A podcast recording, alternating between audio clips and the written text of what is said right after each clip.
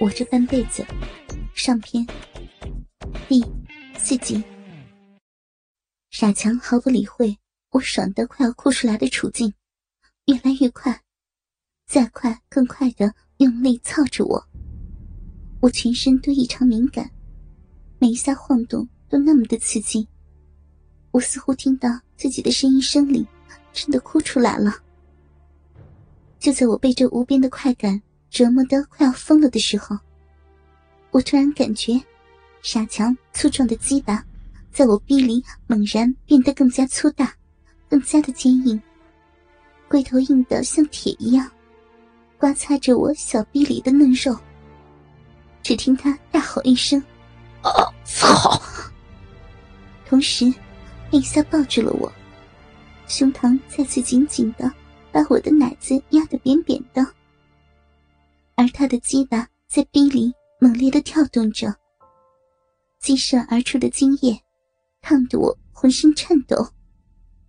似乎逼里面全都被被灌满了。我任由傻强无力的压在我的身上，粗重的喘息着，浑身没有一点点力气推开他。最终，他拔出变软。变小的鸡巴的时候，我又被爽得浑身一抖。然后，只觉得逼里一道热流，随着他的鸡巴的离开，哗的一下涌了出来，烫过屁眼，烫得屁眼忍不住猛地收缩。我挣扎着，努力的坐起来，胡乱的清理了身下那让人作呕的粘液，穿上衣服。操你妈的傻强！以后别让我再看见你。傻强静静的躺在床上抽着烟，眼睛盯着天花板，没有理会我一瘸一拐的离开。我猜，他冷静下来，一定也很后悔吧。傻强的生日过去后的几天，他看到我都远远的躲着我。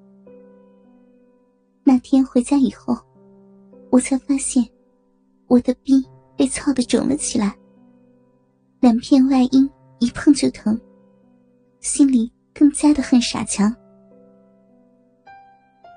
我被强奸的事情被孙永军个大嘴巴传开了，因为那天傻强离开他家后，他看到了床上的痕迹。几个平时玩的不错的男男女女私下里起哄，让我干脆跟了傻强算了。去他妈的！金梦圆后来问我想怎么办，能怎么办啊？白白被强奸了，我当然要报仇了。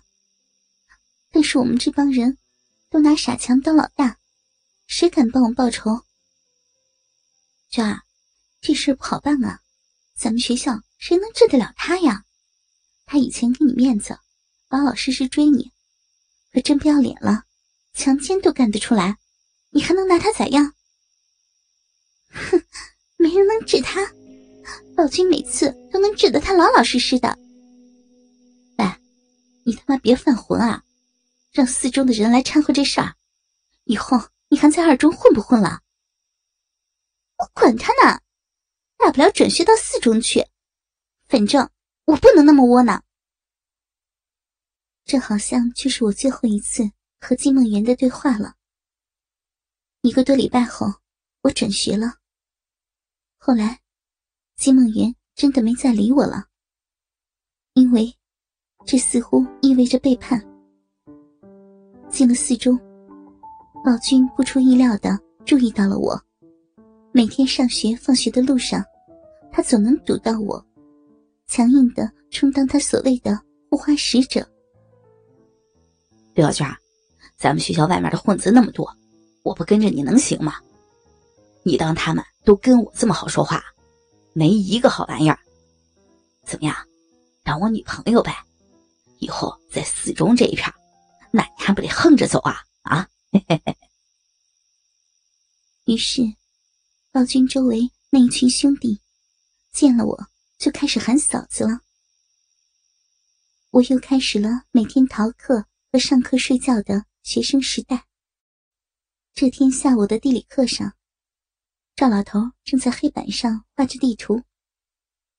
暴君偷偷从教室后面溜了进来，赶走了我身边那个我到现在都不知道叫什么的同桌，一屁股在我身边坐了下来。正上课呢，你来了？课，体育课，在操场上怪无聊的，来找你玩呗。因为我是转校生，所以先坐在最后一排，而我那可怜的同桌。被赶到了旁边的空位子上，我和暴君就趴在桌子上聊天。娟儿，咱们出去玩吧，溜冰去不去啊？下午的这么热的天，我才不去呢。那上三儿那儿去吧，他租那房子有空调，凉快。哼，你又想把我骗过去，吃我豆腐是吧？德行！就过去聊个天儿。干别的，你上次把我胳膊咬那样，我哪还敢啊？我们趁着赵老头再次转向黑板的时候，从教室后门偷偷溜了出去，享受三儿家的空调去了。三儿是个高三的学生，我不知道他叫什么，只知道跟着他喊三儿。他租的房子的钥匙，暴君也有。所以，我们每次过去，根本就不需要通知他。然而，这一次，当我们打开三儿家的房门的时候，却好像来的很不是时候。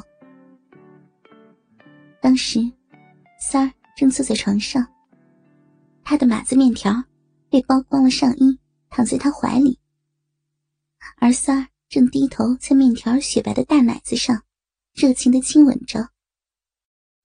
我们开门的时候，面条的奶头还叼在他的嘴里。我说：“军哥，咱下回不管有没有钥匙，能不能先敲个门啊？”三儿手忙脚乱的给面条穿上衣服，面条脸红的跟猴腚一样，坐在床边不说话。对不住，对不住啊，哥也不知道你俩在家呀，想着你这有空调。就带着你嫂子来凉快凉快嘛。嗯，军哥，嫂子，面条羞答答的打个招呼。那你们在这玩，我先回去了。别走啊，媳妇儿！哎，等等我，我送你啊。三月反应过来，面条为什么不好意思了？废话，白白的大奶子被人给看光了，怎么可能还好意思？继续坐在这儿。三儿追着面条跑出去的时候，暴君冲他喊道：“哎哎，别回来了啊！”继而又冲我笑着说：“哼，面条也真有意思啊，嘿嘿，真有意思。”哼，光有意思吗？其实是没看够吧？我酸酸的挤兑暴君。哎，对了。你们为啥都叫他面条啊？媳妇，你冤枉我，就面条能跟你比吗？有你，我还用得着看他？暴君故意小意儿的跟我叫冤枉。以前啊，三儿显摆他媳妇白，浑身软和的，跟煮熟的面条似的，所以啊，大家就叫开了。人家媳妇那么白，你心痒痒了吧？哪能啊，朋友妻嘛。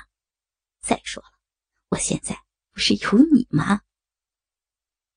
暴君一把抱住我，来，媳妇儿，让我看看你白不白啊？滚球！我可不想当上面条，难听死了。